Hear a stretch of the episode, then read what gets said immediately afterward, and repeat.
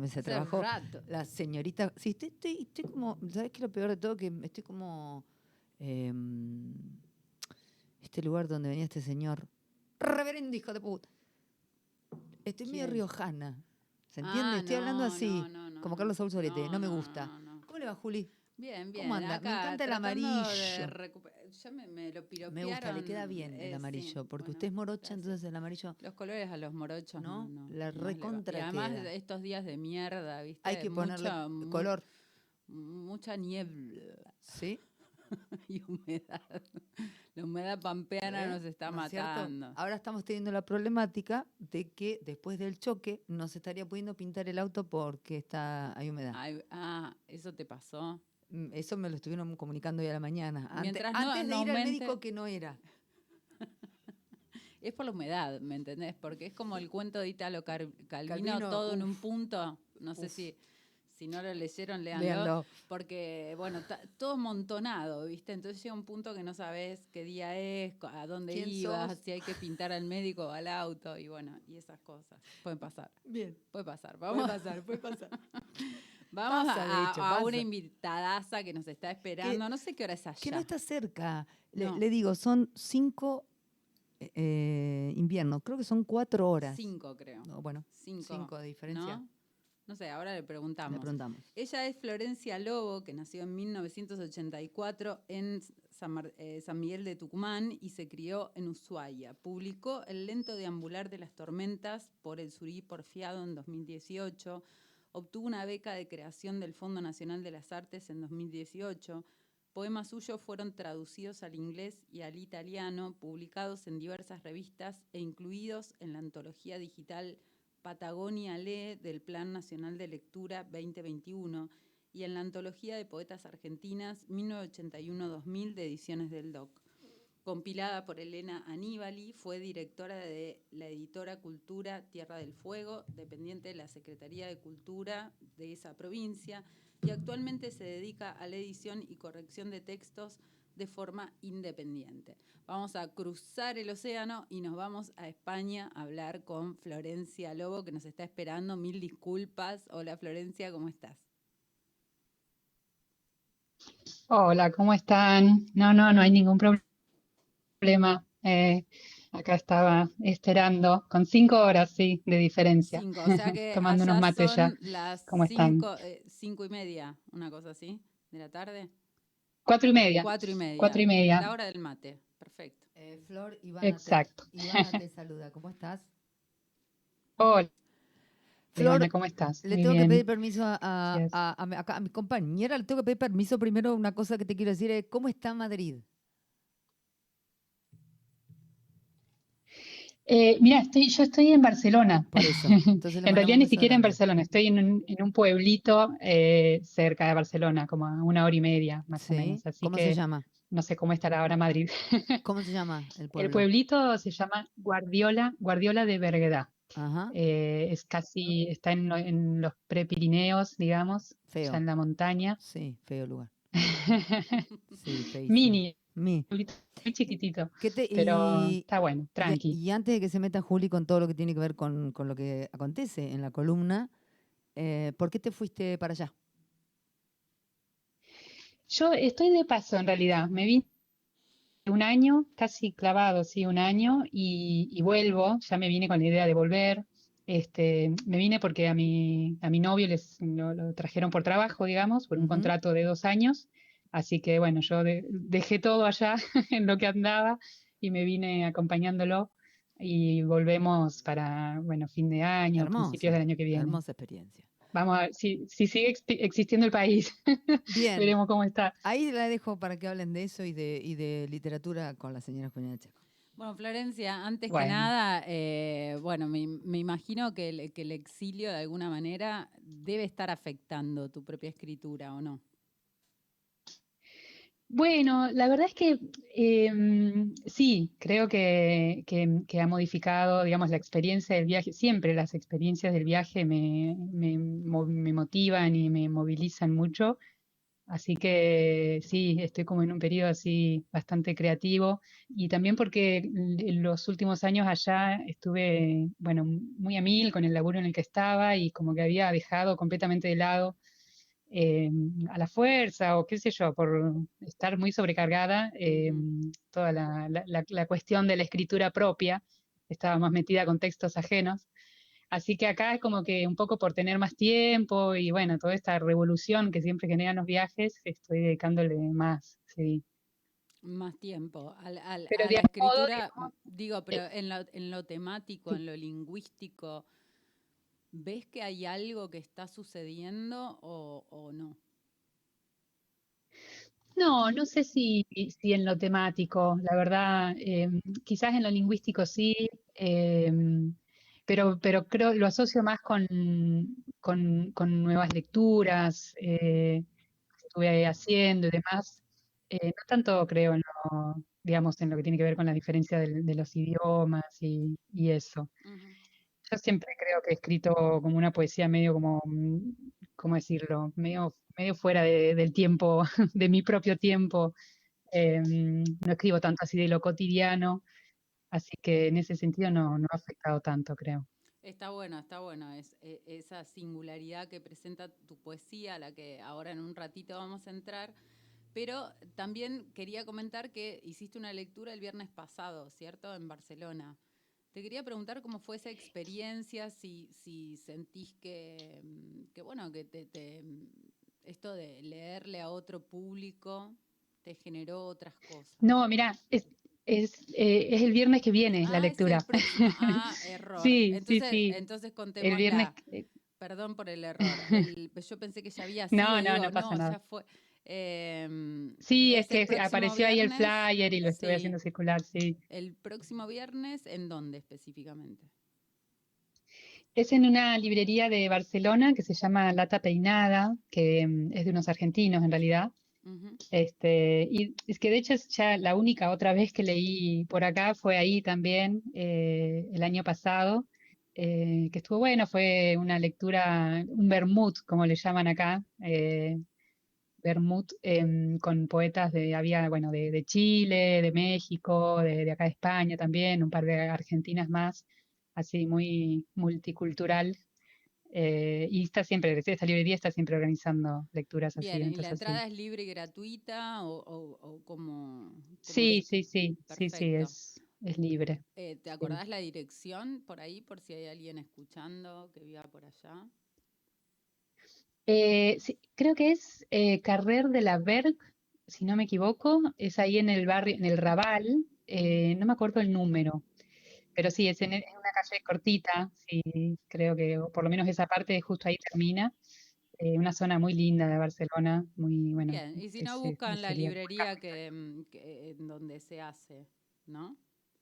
Sí, sí, que de hecho tiene, tiene también una sucursal en Madrid, capaz que por eso también pensaron que andaba por allá.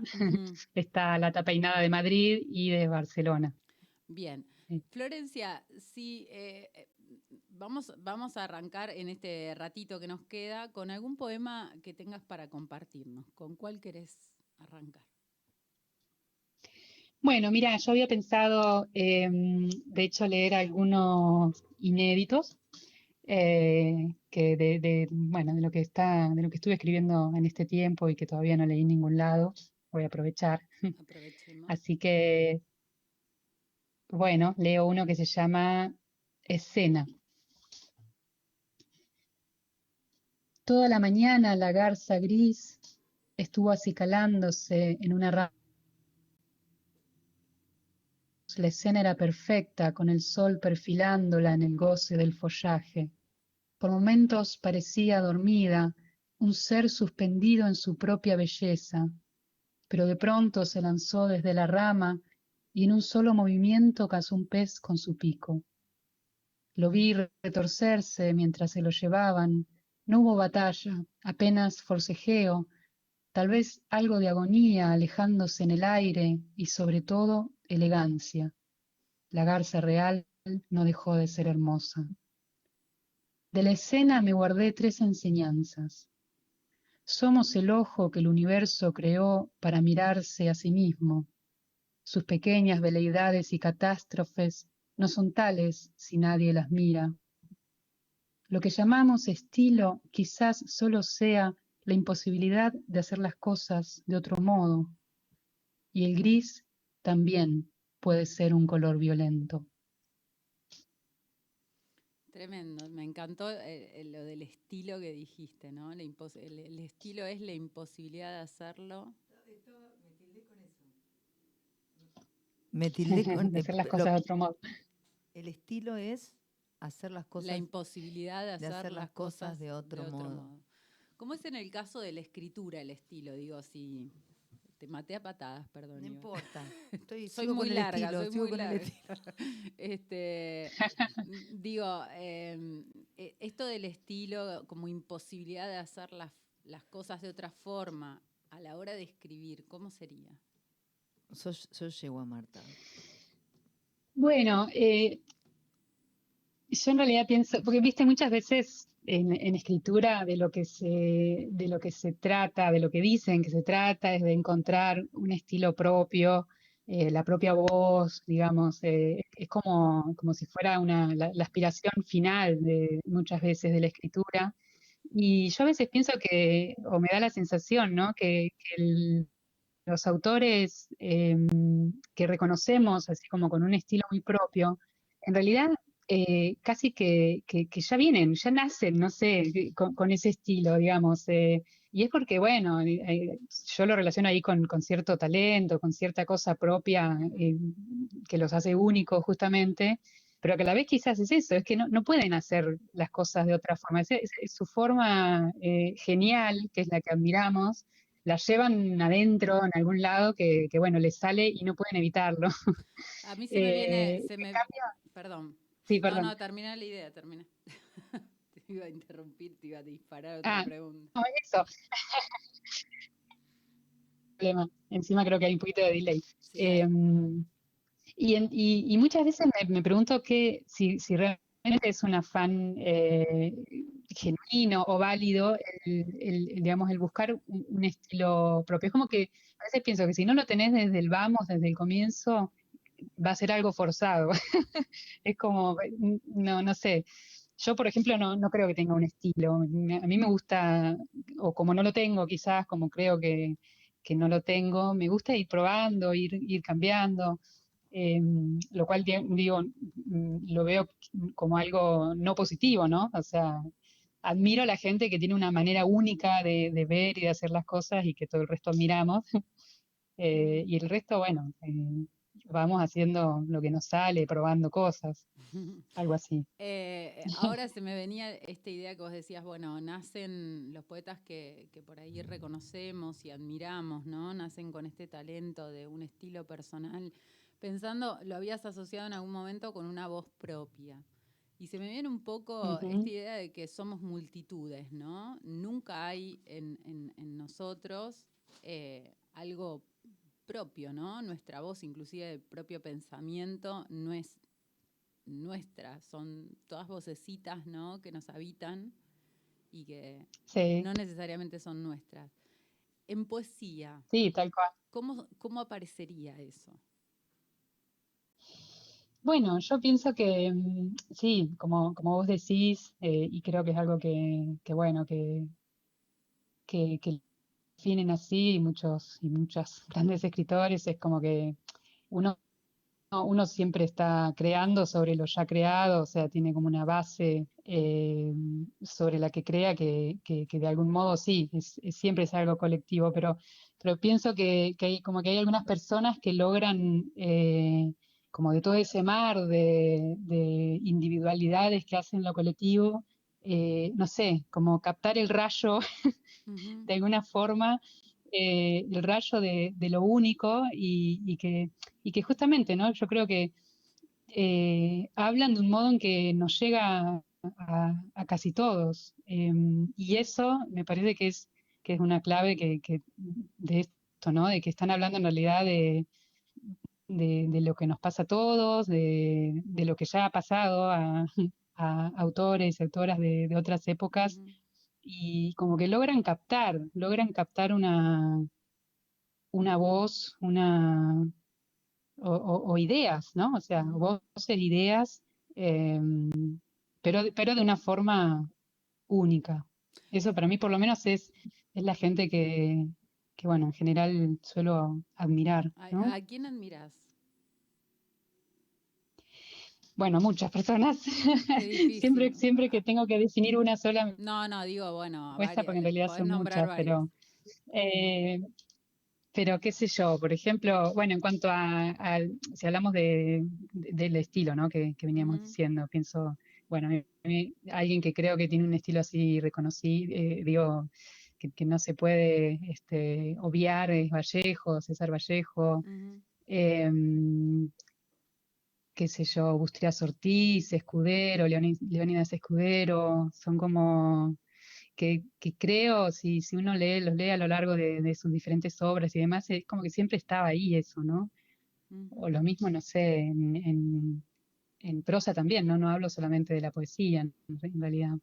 Este, pero después, bueno, que no siempre la, poesía que me gusta es así, la, la que, qué sé yo, se, se, distingue solamente por, o, sobre todo por la forma, como sería esos casos. Mm.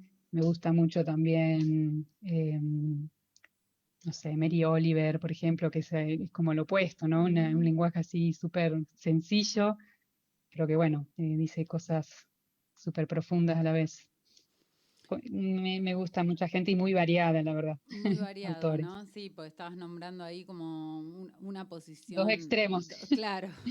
Estaba pensando en, lo ideológico de cada autor, ¿no? Son posiciones absolutamente, diría, contrarias casi. No sé si tan contrarias porque los opuestos se juntan, pero, pero bueno, están ahí.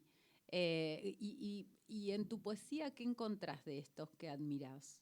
Porque viste que uno, bueno, lo canónico o lo, que elige como propio canon, que admira, de alguna manera lo tiene que matar, porque es la única manera de encontrar lo, singular como cierto reconocimiento a veces en algún poema o en, o en, alguna frase o en algún verso o en alguna imagen. Sí,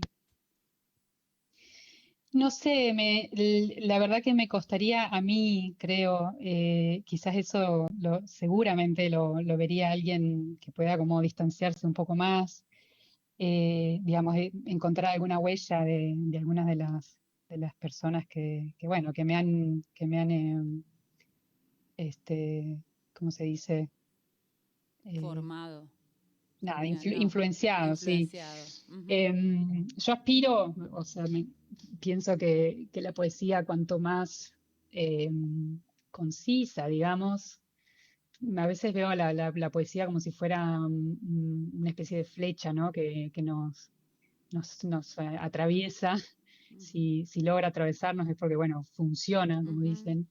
Y para que sea así, es como que tiene que, llegar lo más despojada posible, lo más em, liviana posible me gusta mucho la poesía que, mm, nada, que no, no, tiene tanto adorno, tanto que, dice cosas, ¿no? Y que mm, con, lo poco dice mucho. Hay un riesgo eh, ahí, ¿no? Pienso en, esta... Mm, le, voy a decir poesía, no sé si para mí es poesía, pero hay como una tendencia a, una escritura más New Age, ¿no? Más efectista más eh, en relación a, lo concreto, minimalista, cotidiano, ¿no? casi con moraleja muchas veces. Eh, ¿Cómo se hace para no caer ahí? Porque entiendo que tu poesía no cae ahí. Ojalá que no, porque no, tampoco es eso a lo que, a lo que, lo que, lo que querría. Supongo que no. Em, pero sí, sí. es lo que me encantaría. Eh, es como una poesía, sí, sí, eso, efectista, vos lo dijiste bien, creo que, está ahora como en, auge, digamos, eh, así breve, que entre en una imagen de Instagram. Sí, y, que además que, no, bueno, diga... que no, remita eh, cierto esfuerzo, ¿no? Me refiero al esfuerzo de la lectura, ¿no? Al esfuerzo de de la lectura en, profundidad, ¿no? Eh, tiene Sí. que ser como fácil, de fácil acceso, tiene que ser em, esto como con, con- con una especie de enseñanza. Sí, sí, este, yo, yo pienso que, mm, o sea, o lo que busco cuando leo poesía es, es que, eh, digamos, me, algo me, me, conmueva, me, me llegue, me haga trabajar eh, la, la inteligencia, me, o sea, no, no busco eh, que, viste, mu- mu- muchas veces son como solo emociones, busco ideas también, o sea, la, la poesía, como dice, como dice María Negroni, la poesía está llena de ideas. A veces se, se- se piensa que es solo, digamos, la, sacar a la superficie una emoción o, o algo cotidiano, ¿no? O sea, si yo, lo- los poemas de estos que por ahí lo único que hacen es un- una descripción de algo cotidiano que en realidad a mí me, es lo mismo que me pasa a mí todos los días, no me interesa, paso de largo porque no me dicen nada. Eh, son como envases vacíos, ¿no? Eh, tiene que, tiene que haber algo ahí, Y esa, tiene eh, que, esa eso, poner, que, poner a trabajar tu sensibilidad, tu inteligencia, tu imaginación. una idea que de alguna manera te Em, conmueve, ¿no? Te termina conmoviendo. Claro, claro, no desde el, eh, el, el sensación, la, ¿cómo se dice? El sentimentalismo, digamos, sino desde, desde una emoción que a veces puede ser, digamos, eh, por lo terrible que, que te dice, por- o por lo bello, ¿no? De los dos extremos, ¿Y cómo haces para trabajar emoción. esto? Digo, porque supongo, me imagino, no sé, no sé con cuánta periodicidad escribís, pero supongo que después hay una mm, vuelta a esa escritura, ¿no? Que llamamos como periodo corrección. Para mí es como la verdadera Ujú, escritura, eh, que es mm, cuando uno trata como de que el poema hable. Eh, ¿cómo volvés con sí. todo, con todo esto al poema? Bueno, yo escribo, la verdad, bastante poco, no soy, no soy muy productiva, no escribo todos los días y soy muy, muy, muy dispersa y, y sí, y corrijo mucho, le, le dedico mucho tiempo a la, a la corrección. Muchas veces un poema me lleva como mm, años, o sea, está ahí, es una idea, es como empieza por una frase que aparece, viste, la cazás al vuelo haciendo cualquier cosa que te llega de algún lado y, y- y bueno, yo anoto, voy anotando eso y, y después por ahí de a poco le, le- la voy, le voy dando vueltas y le sumo, le saco. Siempre en, en general este, hay un momento en que sumo, que por ahí me inspiro y sumo mucho y después saco. pero sí, trabajo, trabajo mucho. la- y, y- y muchas veces me, me- me encuentro con que, viste, siempre, siempre volvés al- a los textos, a lo escrito, a- y, y que sí, escribí, en- por ahí en un momento escribí algo que, que me pareció este, interesante y demás, y, leo y es una porquería. Pasado Y obviamente lo descarto no, estaba bueno. ¿No? Como tal esa, cual, claro. como una cosa medio Eh, tengo- hipocondríaca. hago, un- Claro, sí, me gusta, eh, no, así no. que de- desecho mucho también. Eh, Florencia, ¿y estos poemas una vez que, que pasaron por, por esa especie de tamiz, digamos, de, de- de selección, de corrección, ¿tenés primeros lectores o, o te mandás directamente a armar un poemario y a ver si alguien lo publica? Eh, tengo, sí, eh, algunos, no muchos, la verdad, porque so- yo también soy, soy muy insegura, muy, muy insegura, dudo mucho, estoy, a veces por ahí un poema, o sea, mm, eh, lo, lo- considero que lo tengo listo, después digo, no, me arrepiento y así, y pasa un año y se van acumulando los poemas que- de los- sobre los que no decido.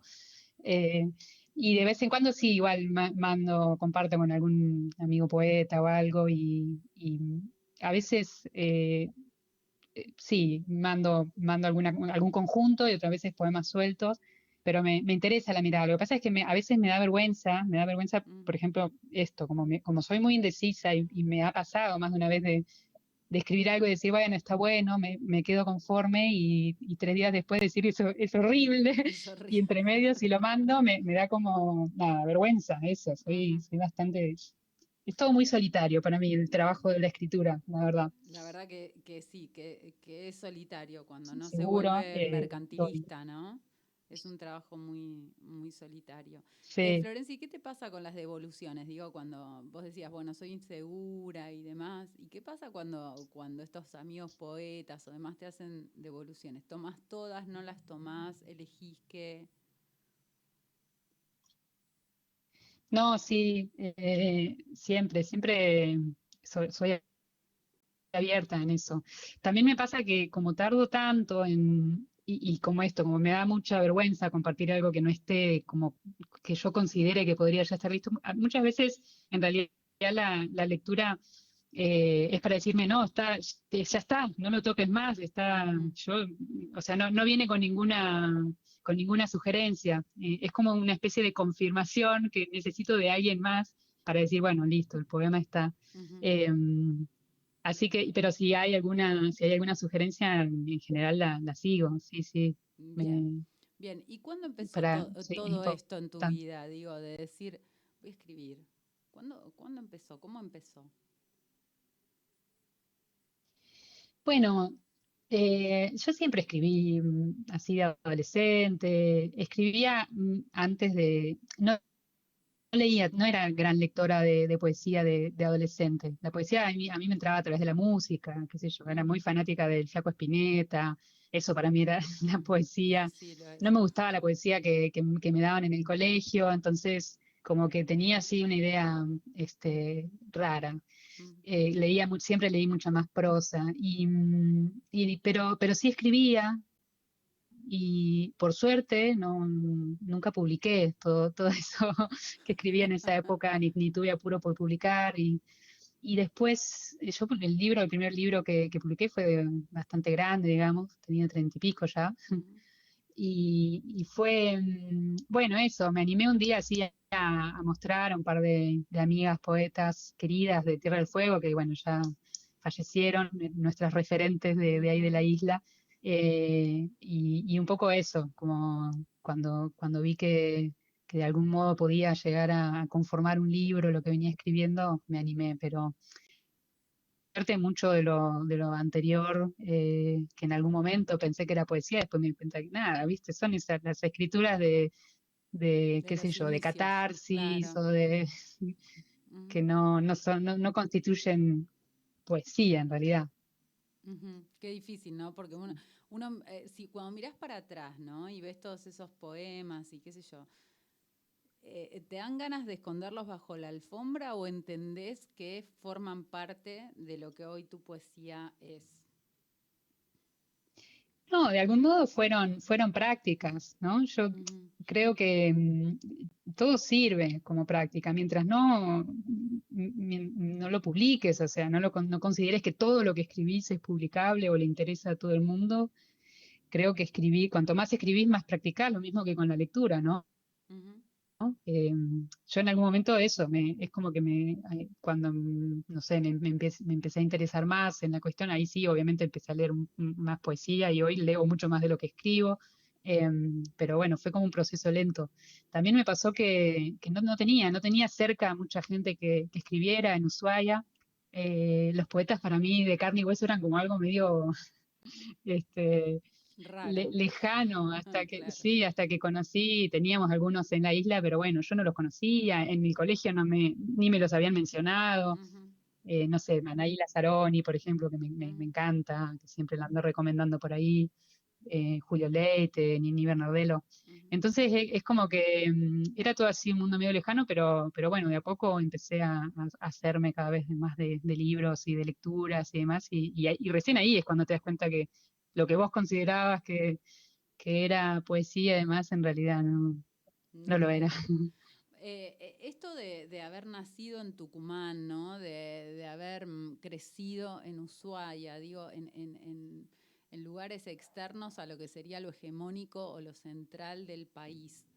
Eh, ¿Cómo ves vos la movida, mm, digamos, de, de poesía? ¿Crees que, que se está democratizando, federalizando? ¿Crees que todavía falta? ¿Cómo, cómo lo ves?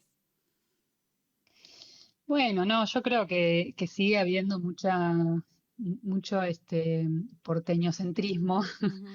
Eh, si bien hay intentos, por supuesto, de, de- de federalizar, pero, pero creo que, bueno, por un lado es lógico porque obviamente la, la capital es, la, es el lugar donde más habitantes hay, entonces en, en proporción o estadísticamente es lógico que, que, qué sé yo, que haya más, por ejemplo con los premios, ¿no? Hace poco fue el, fue el, este, la, lo del premio Storny y, y sé que hubo ahí, como siempre, siempre las hay, ¿no? Quejas y demás de que, de que había sido todos de Buenos Aires los ganadores.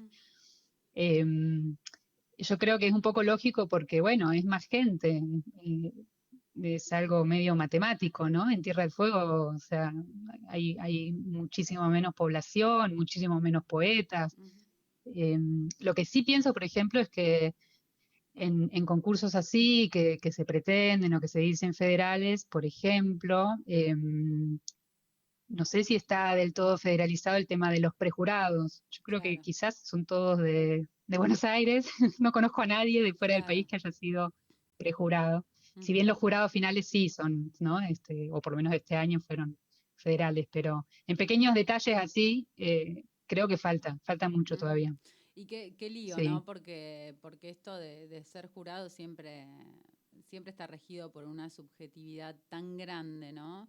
Y en, en poesía hay Sí. tanta diversidad de estilos, de voces, de, ¿no? Y está bueno esto que vos decís, tratar de que esas diversidades también puedan ser elegidas consiste en buscar voces eh, o, o prejurados que así lo permitan. Claro, sí, sí, tal cual. Bueno, eh, no quiero, no quiero que se nos termine el tiempo sin que nos leas, así que los cuatro minutos que nos quedan eh, estamos acá para, para escuchar tus poemas. Bueno, em, bueno, voy a seguir con los inéditos, ya que este, los tengo por acá y em, este se llama Hablando del oso. Dice, un poema escrito en el invierno. En este momento, el corazón de un oso pardo late apenas ocho veces por minuto. Una pizca de energía que gaste de más y no podría salir vivo de este invierno. Pero así, en la extrema quietud, sostiene la existencia. En unos meses se lo verá como si nada, atrapando salmones en el río. El oso hiberna porque sabe que no puede hacerle frente al invierno. Conmueven hasta el hueso la humildad, la inteligencia en ese acto. Si pudiéramos trazar límites con tanta destreza cuando algo se vuelve intransitable, suspender el deseo, maniobrar el corazón como un perfecto artefacto de medición de lo que importa. El oso un día decide despertar y sale ávido del vientre de la roca, así como quien vuelve de una muerte con esa hambre más robusta que el miedo, barrer la nieve caída en las palabras y decir, ahora mundo, sabrás que existo. Tremendo. Este, bueno, uno también de, de esta serie, una música. Mientras Marta Argerich interpreta a Philip Glass, el colectivo avanza suave sobre el camino en bajada. El otoño entero pincelado sobre el valle, con un lago de fondo y el día que amanece. Hay un paisaje en la música que crece y se derrama sobre el otro apenas tocándolo. La vida en el útero quizás se parezca a esto, ser llevado a ciegas en un sitio apacible mientras suena una música que jamás podría dañarnos. Tremendo, Florencia, Y tremendo. ¿Tenés uno más para cerrar? Eh, eh, bueno, cierro, a ver, con uno, con otro inédito, pero a ver si lo encuentro. Mientras lo buscas, eh, ¿querés decirnos si dónde conseguir tus libros, cómo se consiguen, si hay todavía ejemplares? Bueno, de ediciones del Bueno, blog, de la em, antología sí hay. De la sí, antología de es- ese ni siquiera lo vi todavía. De ese sí, porque La antología no la, no la vi en persona, ya la veré. ¿Y, y de los anteriores? Eh, y el, el otro está agotado, el, el lento de ambular está agotado, pero si todo sale bien este año, eh, sale de vuelta en realidad con un, con un libro nuevo que, que, que sacaré y con ese, sí, sí, juntos, digamos, van a seguir juntos con una editorial de allá eh, que bueno, está todavía ahí como terminando la, la, tratativa, pero, pero sí, creo que va a ser este año. Bueno, obviamente que, que, cuando lo tengas te volvemos a llamar y hablamos de, de, este libro nuevo. Bueno, ese es un libro eh, es sobre, inspirado, digamos, en la cultura yagán de, de Tierra del Fuego. Uh -huh que en realidad lo tenía ahí como hace varios años eh, en stand-by, y este año, bueno, entre el año pasado y este acá, re loco, porque me tuve que ir lejísimos como para poder ahí darle un cierre, terminarlo, y bueno, finalmente va a salir, eh, creo, este año. Genial. Escuchamos el último bueno. poema, mil gracias por, por tu tiempo. No, gracias a ustedes por llamado y, y la charla. Paseo. Caminamos de la mano y la tarde enciende su otra luz para nosotros. Estamos felices, sin motivo claro, a pesar del cansancio de los días y del daño instalado en todas partes y de no saber qué será del mundo mañana o pasado. Mañana o pasado son países lejanos, pero ahora caminamos de la mano y sentimos que así el alma se sostiene en medio de la fragilidad que nos aturde porque caminar de la mano es más fuerte que la tristeza que tensa el corazón del mundo. ¿No podría ser acaso que dos manos unidas logren simular un axis mundi? A lo lejos las nubes viajan lentas y rojas. Jugamos a que somos prerrafaelitas. Vos me hablás del corazón de los océanos y de las extrañas antenas de los cerambícidos, y yo escucho asombrada y te pido que me cuentes otra vez aquella historia increíble sobre la compleja reproducción de los meloidos. También damos lugar a pensamientos simples que a nadie exaltan, a nadie dañan, a nadie importan más que a nosotros para reconciliarnos con la vida. Caminamos de la mano mientras la noche va acercándonos y nos inunda nuestro propio silencio ajeno al alarido de las cosas, porque arriba y abajo de nosotros se libran ciclópeas batallas que apenas intuimos. ¿Quién ganará, el agujero negro o la estrella? ¿Quién ganará, la tarántula o la avispa? No nos gustan las anchas avenidas, preferimos la sobriedad de los caminos secundarios, sobre todo si la noche los transita. No hay poesía en decir que caminamos y sin embargo, qué poético es andar sin rumbo, mientras el cielo y la tierra se encargan de sus cosas y la noche se estrella con nosotros. Bueno, muchas gracias. Gracias, gracias, gracias. Y ojalá prontito salga eh, el libro y volvamos a comunicarnos y a charlar. Y nada, eh, no dejen de leer a Florencia Lobo porque tremenda poeta.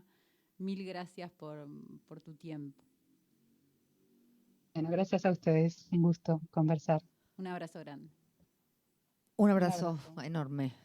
Eh, gracias nuevamente por estas cositas eh, que nos haces los martes eh, entre las 11 y las 12. Siempre y cuando... Eh, Errasti, tengo Errasti, que hablar con Errasti, me está, me está robando años de mi vida. Te chorea tiempo. años de mi vida. Chorea tiempo, ¿eh? Bueno, después cómo lo cobramos. Eh, señoras y señores, que pasen una hermosa, húmeda, neblinesca tarde. Nos volvemos a escuchar mañana. Estamos todos iguales, quédense tranquilos. Estamos todos iguales. Chao, Juli, gracias. Kilómetro cero, cero, cero. Kilómetro cero. Lo que pasa en Chacabuco contado